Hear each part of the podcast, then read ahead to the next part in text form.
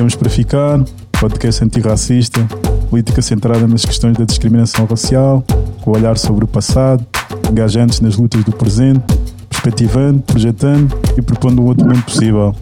Eu sou o Joseph. Eu sou o Piménio.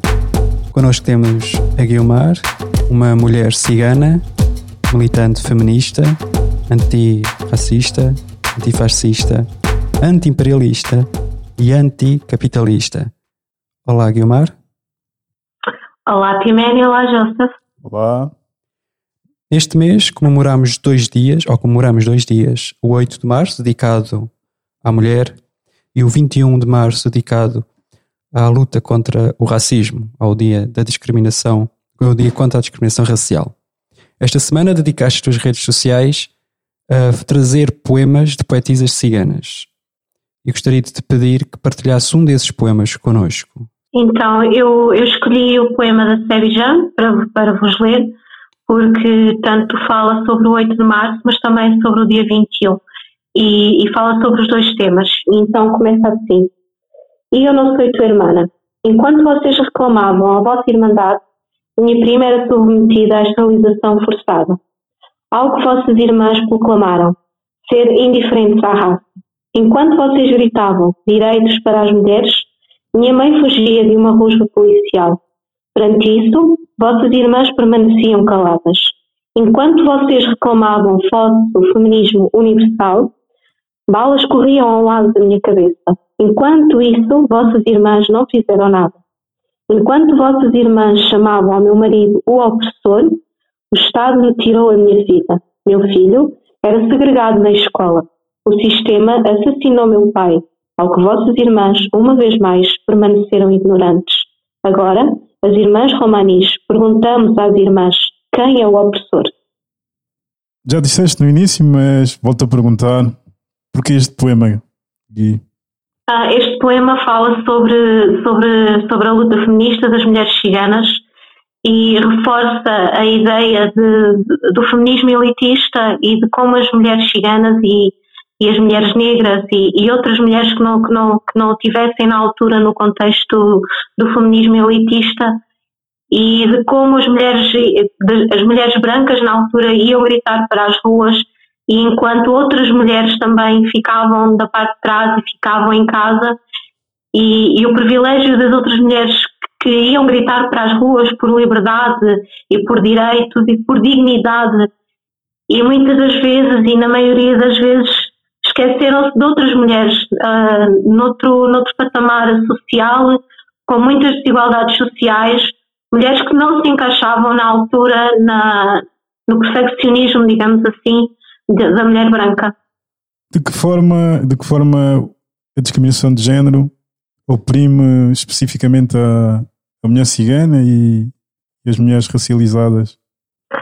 Uh, em primeiro, a mulher, é sempre, a mulher cigana ou, ou qualquer mulher racializada, uh, à primeira vista o que, o que tu vês é a mulher. E, e, nós sabemos bem, ao ponto de vista de, de, uma sociedade patriarcal, a mulher sempre foi o, o membro mais fraco em todas as esferas, não é? Uh, onde é violentada, onde é oprimida um, e continua a, a ser um, considerada um objeto na mão de, de, de um machismo que faz parte de uma sociedade em geral. Uh, e depois também temos outra, outra atenuante e que faz uh, toda a diferença e que agrava mais a situação, que é a mulher negra ou a mulher cigana, porque além de eu ser mulher e de eu sentir a discriminação pelo meu género, uh, mas também sinto a discriminação e o racismo quando eu tento estar em algum sítio ou enquanto eu, enquanto mulher e cigana ou enquanto mulher e negra, uh, tentamos ocupar o lugar que é nosso por direito, não é? Mas que uma sociedade em geral e uma sociedade branca uh, continuam a nos dizer que não, que não são merecedoras e que, e que nos temos que esforçar duplamente e triplicamente muitas das vezes e mesmo assim somos postas em causa. E é nesse sentido que, enquanto mulher e cigana, eu sou duplamente descriminalizada. Uh, da tua experiência enquanto ativista, enquanto militante feminista e antirracista, nos movimentos, nos movimentos feministas que foste, que foste, que foste contactando, uh, pensas que esses movimentos têm a consciência do, do privilégio que têm enquanto os seus membros são maioritariamente brancas relativamente à, às outras às mulheres de outras, de, de, outras origens, de outras etnias? Olha, eu não, eu não posso generalizar, porque eu tenho tido a sorte ao longo do meu percurso, tanto profissional e como pessoal também, a nível, a nível do, do feminismo, e algumas aliadas, porque eu considero, considero as minhas, minhas aliadas na luta, uh, e eu, eu faço, faço um filtro, não é? Mas apesar de tudo eu sinto também um pouco de, paternalismo da, da, da, parte delas, não é? E, mas neste momento e nesta altura, nesta altura, neste estado em que nós estamos atualmente, eu sinto mais abertura e começo a sentir que começam a nos ouvir e começam a nos entender. Uh, mas no final, e é incrível que pareça, eu já tenho participado em, alguns, em algumas reuniões é, ficam sempre hum, como se é só o paternalismo que nos dizem lá, o espetáculo, estás aqui, consegues, uh, uh, consegues, consegues falar connosco, conseguimos interagir e consegues dar ideias. Há sempre aquele paternalismo acompanhado. Embora eu tenha tido muito privilégio, eu agradeço muito por tudo, porque é impossível nós conseguirmos caminhar sozinhas, e isto eu tenho a completa consciência de que necessitamos todas umas das outras, mas claro que é um processo e, e, e eu acredito mesmo e, eu vejo isso neste momento que está, que está a decorrer um processo, mas lá está, mas também tem a ver com classes sociais e de, de quem é que nós também nos relacionamos no, no nosso dia a dia, isso também tem muito peso. E as reivindicações do movimento feminista no, geral, uh, entendes então que nos últimos tempos tem vindo a adotar reivindicações que também complementam a especificidade da discriminação que sofrem as mulher, a mulher cigana e a mulher, uh, mulher migrante? As reivindicações, eu, um, o, feminismo, o feminismo em si, a palavra feminismo, é, tem, muito, tem muitos significados e, e um deles é direitos iguais e equidade. E quando falam há muita gente que diz, não, nós queremos igualdade. Uh, mas quando nós falamos em igualdade é um pau de dois bicos, porque eu não posso igualar com, com uma mulher que tenha, que tenha uma classe social mais alta que eu. Eu não posso igualar a uma mulher que desde, desde ter idade que tenha conseguido prosseguir os estudos sem nenhuma interrupção, não é?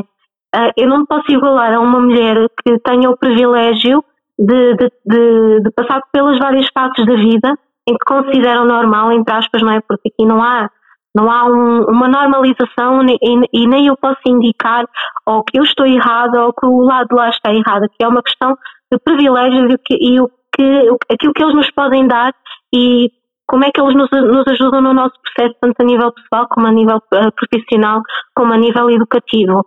Uh, e, e, obviamente eu, enquanto mulher cigana, e, e eu tenho e eu sei e tenho a, inteira noção daquilo que eu passo e, e da, da, necessidade que eu tenho que me que me dispor e do esforço que eu tenho que fazer porque infelizmente eu não, eu não tive um processo dito normal entre aspas eu não eu fiz um, um currículo escolar uh, por etapas não é? eu saí com, com nove anos da, da escola Uh, com muita pena minha, mas na altura era uma coisa normal entre a comunidade cigana, porque a valorização da escola não nos era necessário no nosso dia a dia, porque não estávamos inseridos de todo na sociedade a nível, a nível, a nível profissional, não é? Nem sequer havia abertura para nós, para, para nós estarmos nesse espaço.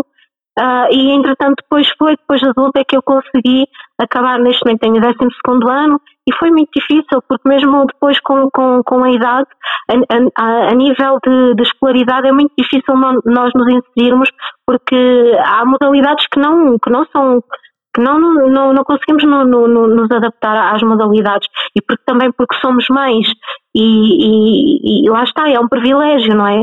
Não posso estar a falar no geral, mas é óbvio que uma classe social alta ou média alta, por assim dizer, que vive numa malha urbana uh, numa, numa cidade e que tenha, que tenha o privilégio de, de andar numa escola, de andar no, numa faculdade e depois então namorar e depois casar e depois ter filhos e tendo filhos, tendo, tendo quem, quem as apoie ou, ter, ou, ou mesmo possam pôr, o, pôr os filhos em um infantário particular, todas essas coisas uh, nós temos essa noção, não é? E das reivindicações que nós, que nós muitas vezes também queremos é essa equidade, porque eu não posso falar em igualdade, eu não, eu não defendo a igualdade porque não há igualdade nesse aspecto. Então é equidade, não é? À medida de, da, da, necessidade de cada uma e, de, de, de, e da situação em que cada uma está, uh, tem, que, tem que haver a equidade para que possamos então todas chegar a um patamar Uh, e, e, olhando à situação em que cada uma está a, a, nível social e as desigualdades sociais, não é? É impossível, temos, temos mesmo que lutar pela equidade e isso é uma das reivindicações que eu, muitas, que eu acho que são as mais necessárias neste momento.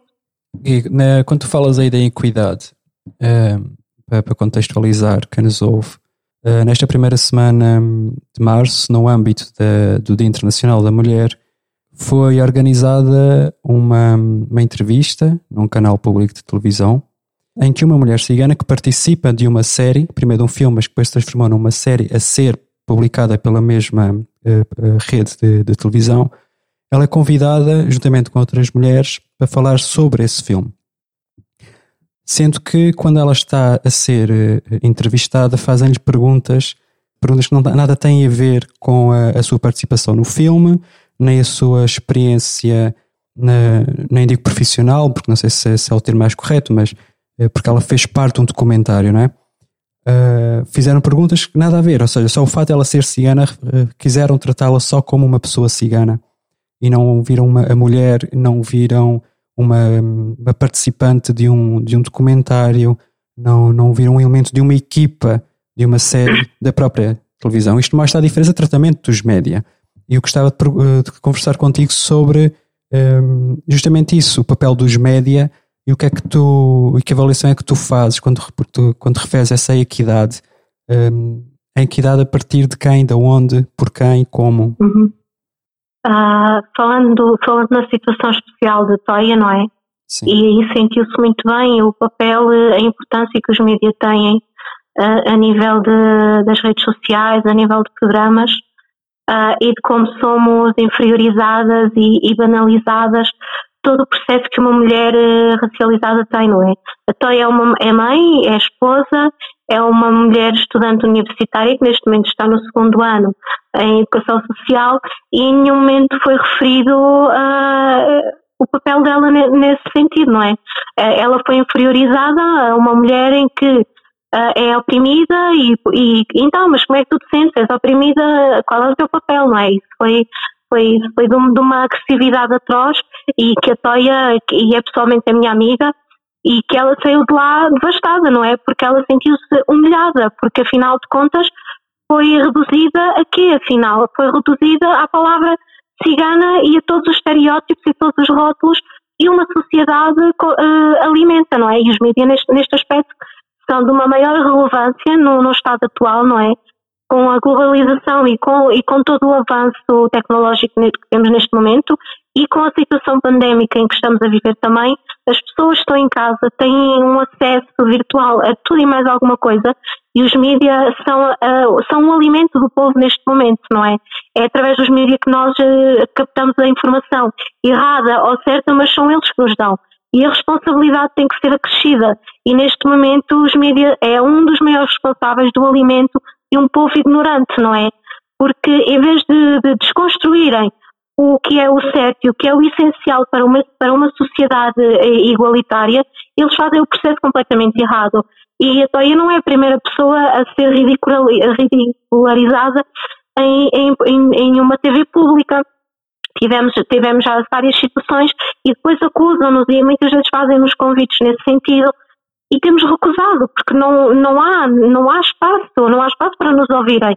Simplesmente tratam-nos como se fôssemos animais de circo em que somos necessários naquele espaço e naquele momento porque eles acham que somos atrativos, mas, mas eles usam-nos e querem nos ajudar da forma como eles querem.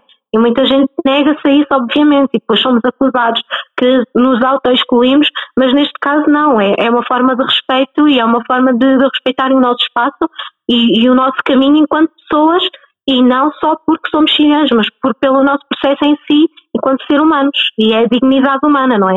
E os mídias neste momento estão completamente a banalizar esta situação e temos outros vários fatores a nível político, não é? E toda a informação que é, que é dirigida por eles, e temos, obviamente, que temos nesta a situação em Portugal a, a nível da, da extrema-direita e de como a extrema-direita também usa os mídias para alimentar, digo novamente, um povo ignorante, não é? Que se deixa levar por palavras bonitas e que, e, e que usam isso dessa forma para, para crescer.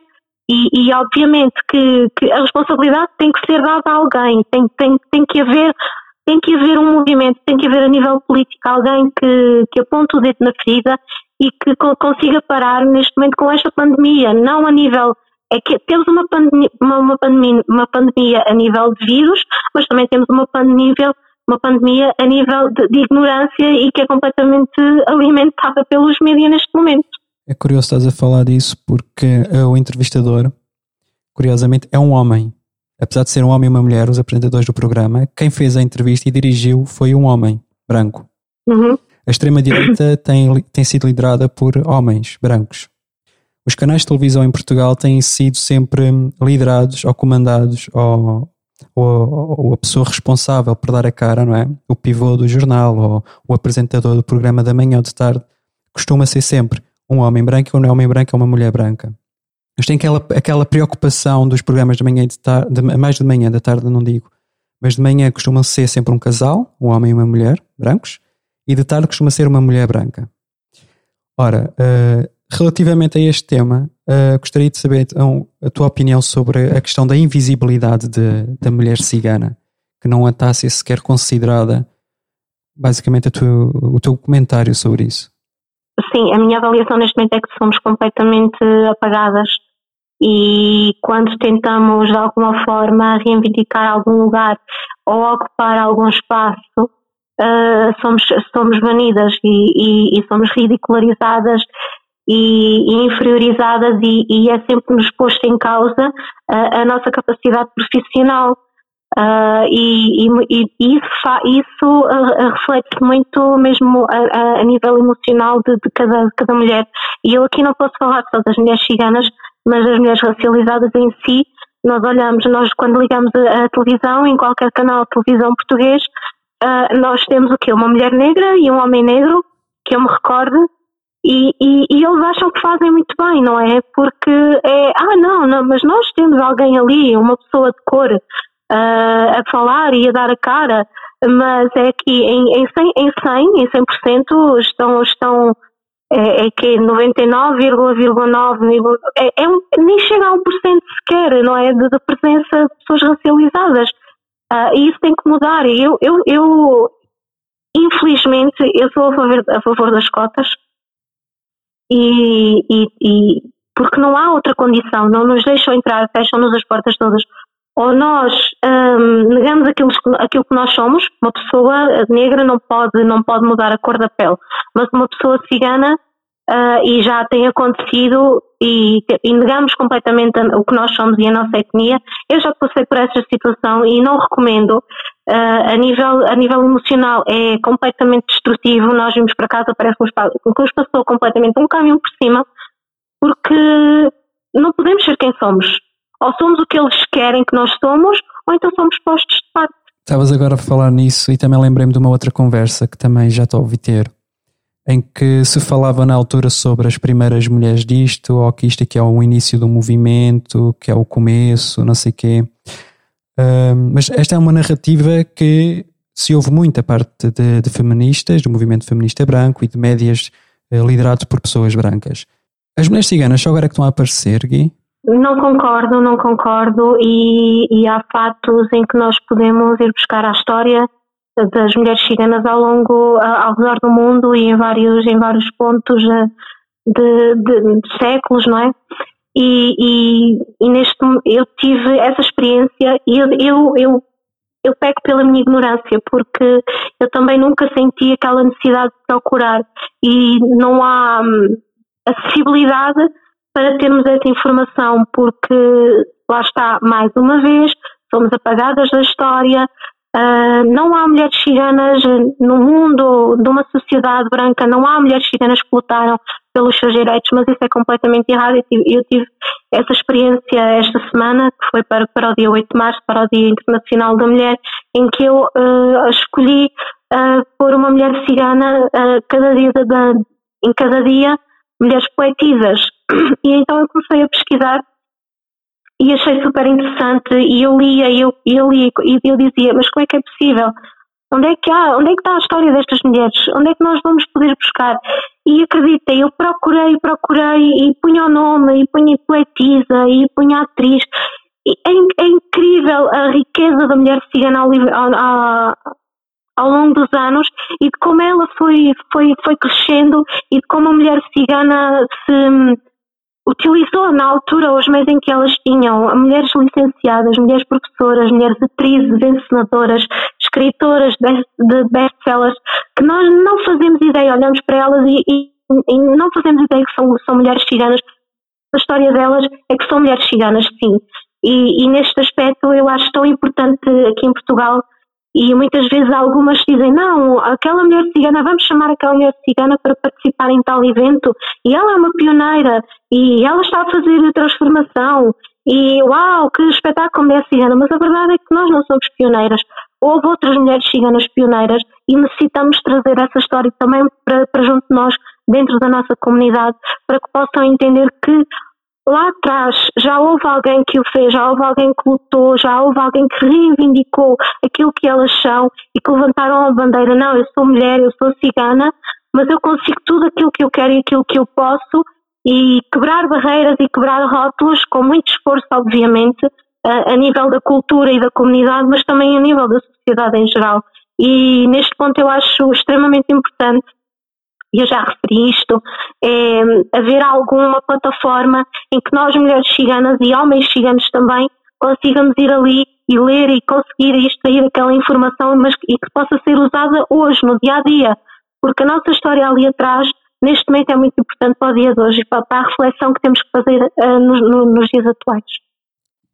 Há, pouco, quando, quando perguntava Gui sobre se o movimento feminista tradicional estava a ter cada vez maior consciência da especificidade da, da opressão que sofrem as mulheres racializadas.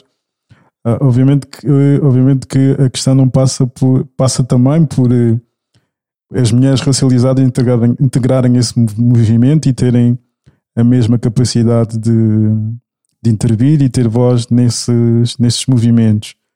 Um, queria te perguntar quais é que são quais é que são as preocupações ou, as reivindicações das, das mulheres ciganas em tempo para, para a igualdade de género?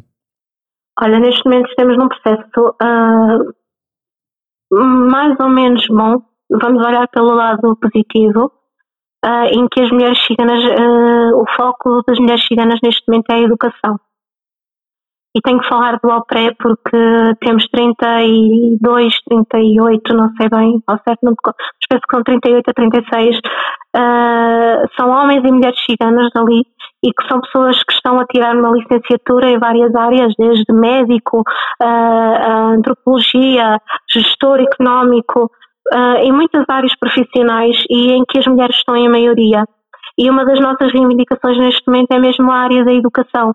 Embora nós, só que é assim, lá está, mesmo dentro da nossa comunidade também há um patamar social e que nós podemos e sabemos que podemos fazer a tal, a tal situação e que podemos estudar, mas depois também não nos podemos esquecer e o feminismo nesta altura, a meu ver, também é nessa situação.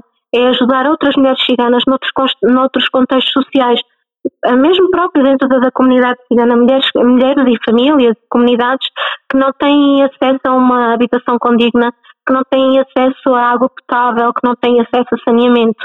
E a essas mulheres e esses homens nós não podemos Uh, nós não podemos puxá-los na, na, situação da educação, porque a prioridade deles é o bem-estar e, e a, a, nível de, de, convivência no dia a dia, não é? Agora, noutro aspecto mesmo, é mesmo essa, é a educação, porque nós sabemos que é o caminho.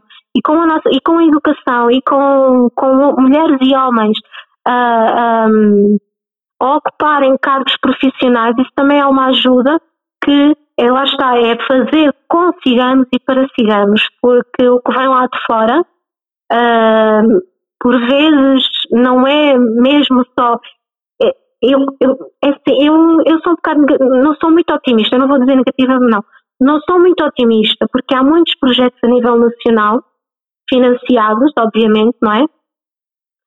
Mas que parece que é tipo uma, uma bola de neve. Uh, as situações vão se alongando, vão se alongando e não há nada específico que nós possamos dizer assim, não, vamos apanhar isto, vamos trabalhar nisto, porque não, porque é, há coisas que não são a curto prazo e há, há, projetos que trabalham muito a curto prazo e eu não concordo com isso, eu concordo em um, aplicarmos os projetos a longo prazo. Uma mulher um, em educação, uh, há mulheres ainda que não sabem ler nem escrever, não é?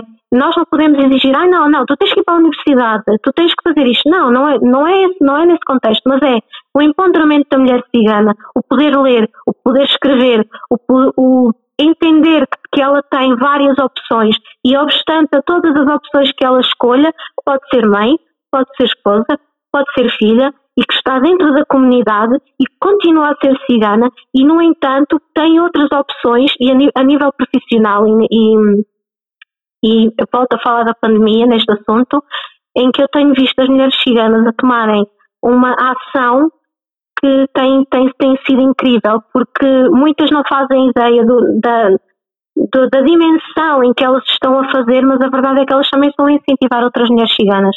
A, a pandemia levou a que muitas famílias ciganas ficassem fechadas em casa e que lhes foi tirado o único ganha-pão de, de, alguns, de, de, uma boa maioria, digamos assim, que é as feiras, não é? E então a opção, uh, muitas optaram pelas redes sociais em fazer direto em vendas e tem sido incrível a capacidade da mulher cigana empreendedora neste aspecto uh, e noutras áreas também, mas a, a área que eu neste momento mais faço up é mesmo esse, é as redes sociais e a forma como elas se, se, reinventaram nesta situação. Percebes? E neste momento é, é isto que nós temos, é trabalhar com o dia a dia e incentivarem-se uma, umas às outras, porque na verdade já todas são feministas, na verdade já todas trabalham nesse, nesse sentido, no empoderamento e, e, na, e na mudança de, de uma comunidade. Só que muitas nem, têm, nem sequer têm esse sentido. E também é bom haver outras que lhes consigam dizer: não, o que tu estás a fazer é para isto, é para futuramente tu neste momento estás a passar isto e estás a dar a cara por esta situação, mas futuramente o teu filho já não o vai fazer, porque tu já o estás a fazer. E lá à frente o teu filho vai ter uma maior facilidade, entre aspas, porque vamos continuar sempre com a questão racial, não é? Porque somos ciganos, mas noutro, noutros contextos os nossos filhos sabem e têm consciência que podem, que devem e que vão lá e fazem. Educação, sem dúvida nenhuma, é uma, uma ferramenta que que abrirá portas para, para a igualdade e para a liberdade, não só das mulheres, mas de, da humanidade inteira. Quais é, que, quais é que são assim as grandes dificuldades? Falaste algumas há bocado, da, da dificuldade de, de uma criança cigana conseguir eh, estudar sem, sem interrupção, da precariedade do emprego, que agora se agudizou com esta pandemia. Quais é que são as grandes dificuldades que as mulheres ciganas enfrentam Uh, ainda para mais agora com, com, com, com este confinamento? É empregabilidade, é questão de saúde, uh, é terem que ficar com os filhos, mas isso eu também não posso só dizer que é com as mulheres ciganas, não, não posso só indicar as mulheres ciganas, mas a, a pandemia vem mesmo, uh, veio por alto de cima muitas desigualdades sociais. Uh, e não só as mulheres ciganas, mas muitas famílias que o pouco acesso que tinham a nível de emprego e, tive, e, que lhes foi negado e vetado por causa da situação pandémica, obviamente, mas depois há um Estado social que não, que não tem como, não há meios para sustentar as famílias e, e, e sentiu-se muito isso, uh, em que muitas famílias ficaram fechadas em casa sem qualquer tipo de rendimento. Uh, e foi desesperante nos primeiros meses porque as pessoas não estavam à espera uh, foram apanhadas mesmo de surpresa, não é? Porque não tinham como, ficaram fechados em casa sem ter acesso a nada e com o pouco que eles recebiam, e muitos são utentes do RSI, é impossível. Quem tenha uma família, quem tenha dois filhos, no, no mínimo, não é? e que tenham contas para pagar, como é que é possível a sobrevivência dessas pessoas? E o Estado Social uh, sentiu-se bastante e sentiu-se as desigualdades sociais e a necessidade de, de uma nova de uma nova abordagem, tanto a nível político como a nível social, nesse sentido, e de uma, nova, e de uma proteção, porque as pessoas ficaram sem proteção, tanto a nível profissional, tanto a nível de saúde, tanto a, tanto a nível educacional, não é? Porque muito, muitas crianças foram para casa e lá está, os, volto a referir, muitos dos privilégios, não é? Em que houve crianças que ficaram em casa e tinham acesso à internet porque têm eletricidade. E a internet, internet em Portugal, nós pagamos um pacote da internet e é caro, não é? E para quem tem tantas despesas no dia a dia, despesas de água, de luz, as, as despesas básicas, não é? Tu não tens uma profissão, se tu não tens algo ao final do mês que tu recebes, é impossível, não há. Ou pagas a internet, ou pões comida na mesa. E houve muita, muita, muita, muitas crianças ciganas que ficaram sem acesso às, às aulas, com muita ajuda de alguns mediadores e de, de professores, não é? Em que se de, dispuseram a, a trabalhar com, com fichas e que iam entregar à porta. E mais uma vez, novas desigualdades sociais foram sentidas e, que, e as crianças, falo, nós temos aqui a falar de mulheres ciganas, mas também não podemos esquecer das crianças e de como foram abaladas com toda esta situação. E tu falaste-nos então da, da, de uma plataforma há pouco atrás para divulgar estas mulheres ciganas. Uh, referiste que tiveste que fazer um esforço para encontrar uh, a história, a biografia ou poemas destas mulheres ciganas. Uh, eu gostaria de te perguntar, já que estamos nesta, que referências ciganas é que gostarias de que fossem mais celebradas ou que fossem descobertas? Que marcos é que tu, tu sugerias? Olha, temos uma mulher cigana em Portugal, que é a Maria Severa, que é a responsável e é a pioneira do fado e que muita gente, tanto, tanto a nível da sociedade maioritária, mas também da, da população cigana, que é completamente desconhecida, não é? E depois temos outras mulheres que uh, a nível uh, lá fora, não é? E que muitas já, a maioria uh, das mulheres que eu, que eu pesquisei já não estão neste momento, não é? Não estão neste momento que faleceram, entretanto, não é? mas eu não te consigo indicar assim nenhuma específica porque eu procurei tantas e vi tantos nomes não consigo mesmo, não consigo. Temos, temos a Severa, temos a Cecília Meireles, tem poemas lindíssimos e que fala sobre os sentimentos das mulheres ciganas e, e de, de, do processo da mulher cigana e são poemas incríveis mesmo porque nós ao lermos aquilo nós conseguimos compreender que no, o que nós temos a viver neste momento e de todas as situações que nós, que nós, temos, que nós temos enquanto mulheres e ciganas foi sentido no passado. E nós conseguimos ler naquelas linhas tudo o que nós neste momento temos. E por isso é que eu acho que é uma referência que é muito importante nós irmos buscar essa história para compreendermos o que é que nós podemos fazer e fazermos uma reflexão nesse sentido. A Severa de fato é um grande marco, também é um dos meus preferidos.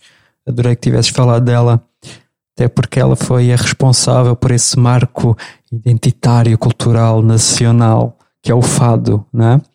Eh, também achei que é muito curioso, porque tu falaste da, da poesia que nos permite saber uh, tanta coisa, sentimentos e conhecer coisas do, do passado. Uh, mas há uma poetisa muito específica que eu aprecio muito, que é a Papucha. E os poemas dela uhum. são literalmente uma crónica. Tu consegues literalmente conhecer a realidade. Uh, ela viveu no início da, do século do século XX até mais ou menos a meio do século XX. Ela passou pela Guerra uh, Mundial, pela Segunda Guerra. Uhum. Ela andou fugida durante a caça aos ciganos, é o processo chamado pelo, pelos nazis. Um, e ela conta-nos nesse, nesse, nos seus poemas a, a, vida em fuga, a vida dela pelos matos, pela, pela, pelas florestas. Um, e acho, acho super interessante que tivesse feito essa, essa observação de que pelos poemas consegues trazer uh, essas, essas realidades do passado, porque é mesmo que a Papucha faz. Uh, e é só uma das muitas que eu, que eu também conheci.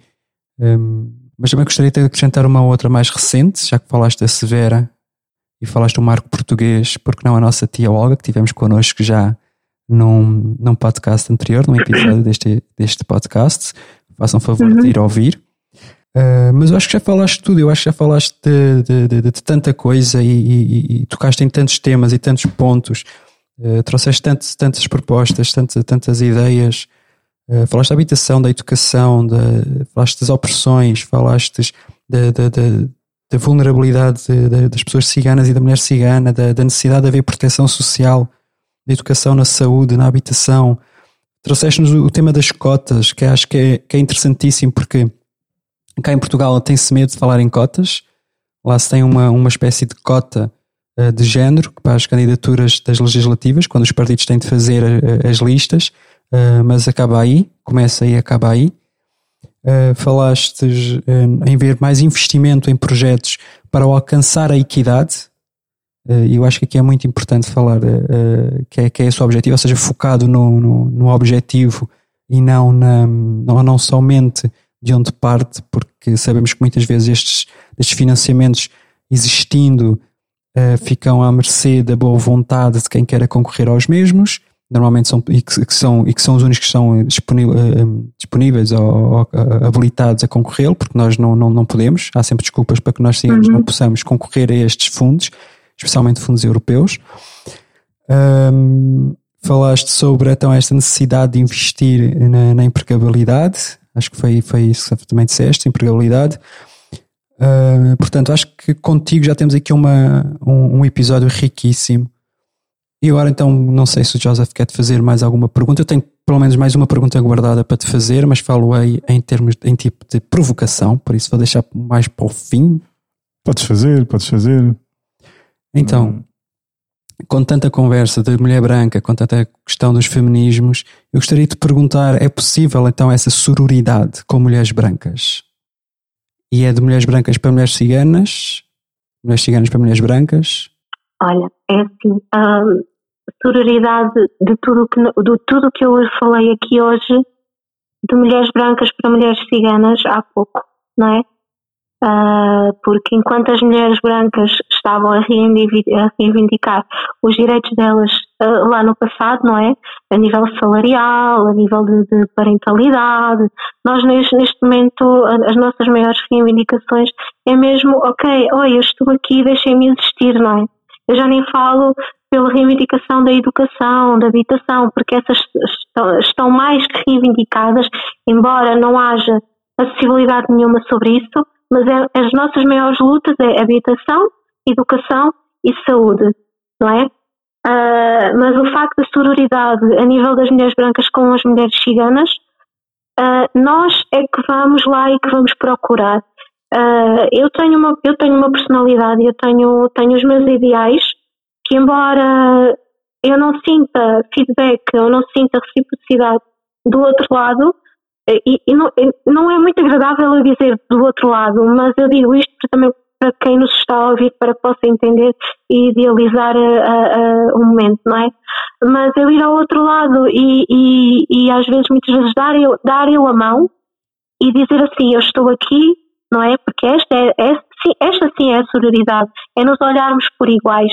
E muitas vezes somos nós também, embora, uh, porque eu acredito imensamente que nós sozinhas não conseguimos fazer o nosso percurso, não conseguimos fazer o caminho, tanto a nível do feminismo, tanto tanto a nível do, do antifascismo, tanto a nível do antirracismo, todos somos necessários no terreno e todos somos necessários a dar voz às nossas necessidades, porque não é outros virem cá e dizerem não, tu tens que dizer isto, tu tens que reivindicar isto e tu tens que te comportar desta maneira. E a sororidade vai encontrar isso. A sororidade é nós estamos no mesmo espaço, olharmos na mesma linha e reconhecermos os nossos privilégios, Uh, seja quais forem, em que situação forem e em que ambiente forem, mas também entendermos o que é que nós podemos fazer com esses privilégios e o que é que a outra pessoa que está ali à frente tem, qual é a necessidade dela.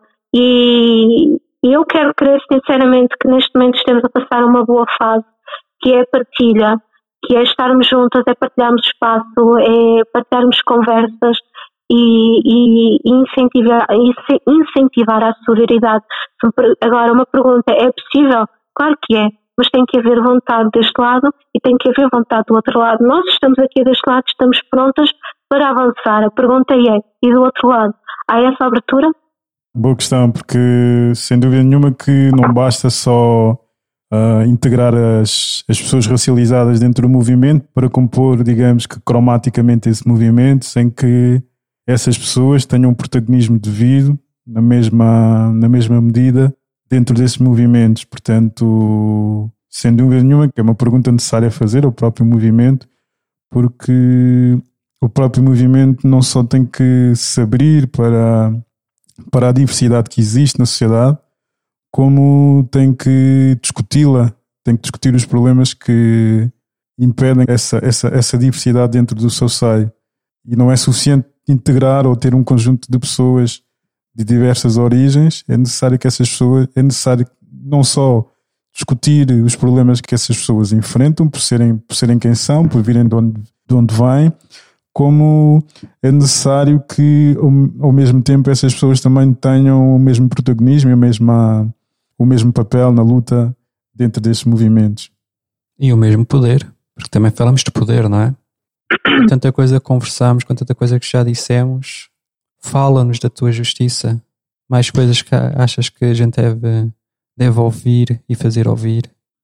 Eu acho que também, eu estou da mesma opinião que tu, acho que já falámos sobre tanta coisa e referimos tantos aspectos importantes e que é necessário que os outros nos ouçam. E, sinceramente, nós estamos prontos e mais prontos e, estamos, e temos investido imenso na, na, na partilha e, sinceramente, há situações que nos desiludem muito porque nós tentamos, enquanto ativistas, enquanto antirracistas, enquanto antifascistas, enquanto mulheres feministas e homens feministas, um, mas a reciprocidade não tem sido a que nós muitas vezes esperamos e isso também nos faz às vezes dar um passo atrás. E, e eu quero, quero, eu não ah, pedir, não sei bem se é a palavra exata, mas sinceramente se há tanto discurso e há tanta gente que, que diz que não, eu sou antirracista, eu sou feminista, eu luto pela equidade, eu luto, eu luto pela igualdade, uh, mas depois no ato em si não é, não, não, não é bem assim, porque há sempre um se não, ah, eu não sou racista, mas, ah, não, eu, eu gosto de ciganos, mas, uh, e, ah, não, mas porque eu ouvi um amigo do amigo a dizer que o outro amigo tinha tinha passado por uma situação com um cigano, ou com um negro, ou com um migrante. É, sinceramente, acho é, é urgente, é urgentíssimo a desconstrução de uma sociedade. É, Torna-se urgente neste, nesta situação. Temos uma pandemia que nos, que nos veio deixar tão sensíveis em tantos aspectos, não é? E também nos veio deixar à tona tantas, tantas más situações que estavam camufladas e neste momento estamos a passar uma época tão má a, a nível de extrema-direita em Portugal e opa, é o que eu penso é que as pessoas sintam abertura e que pensem no futuro de, no nosso futuro, no nosso futuro, no, futuro dos nossos filhos, não, não só como mãe cigana que sou, não é? Mas como mulher e de, de tudo que vem por aí adiante. E se não nos unirmos e se não tivermos a visão realmente do que é necessário e que nos possamos desconstruir todos os dias os nossos estereótipos e os nossos preconceitos, porque nós todos os temos, não é? Mas também a ter abertura e ter a, a consciência e a sensibilização que é necessário esse processo e que estejamos todos, todos juntos nesse processo. Até acabaste com, com uma veia poética, quase. Sou cigana. então, olha aqui, muito obrigado por este bocadinho. Foi um gosto e até breve. Até breve, obrigada. Até breve. Viemos para ficar ou não? Viemos para ficar. O quarto episódio. Vemos por aí. Até breve. Até breve.